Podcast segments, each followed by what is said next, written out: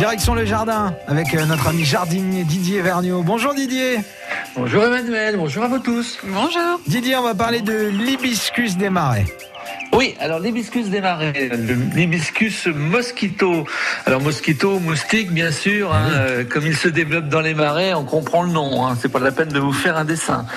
Alors donc il a une floraison extraordinaire du mois d'août, euh, août et septembre à peu près. Hein.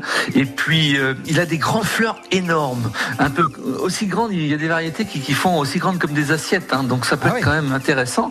Rose, blanc, rouge, vraiment un, un- un panel dans, dans, dans ces tons-là qui vraiment extraordinaire. Bon, alors. Ce qu'il y a, bon, vous l'avez bien compris, il demande un sol frais, voire très humide. Hein, Et puis de préférence, mettez-le en plein soleil. Et en plus, il lui faut de la chaleur pour fleurir. Alors, il faut savoir que les fleurs d'hibiscus, en général, euh, ne durent que 24 heures. Donc, euh, l'avantage, c'est que euh, ces fleurs-là, eh bien, elles se renouvellent tout le temps. Donc, ce qui fait qu'on a vraiment une floraison extraordinaire. Quand il est en place depuis plusieurs années, on a vraiment des touffes qui peuvent faire au moins un mètre carré. Donc, c'est vraiment très intéressant aussi. Moi, j'aime bien. J'adore cette plante.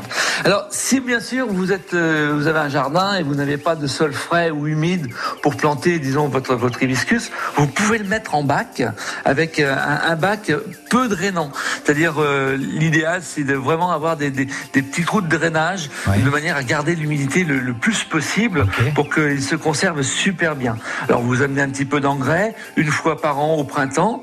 Et puis, ce qu'il faut surtout savoir, c'est qu'il est vivace. Voilà. Et c'est le, c'est le seul hibiscus après l'altea, mais l'altea, c'est un hibiscus arbustif.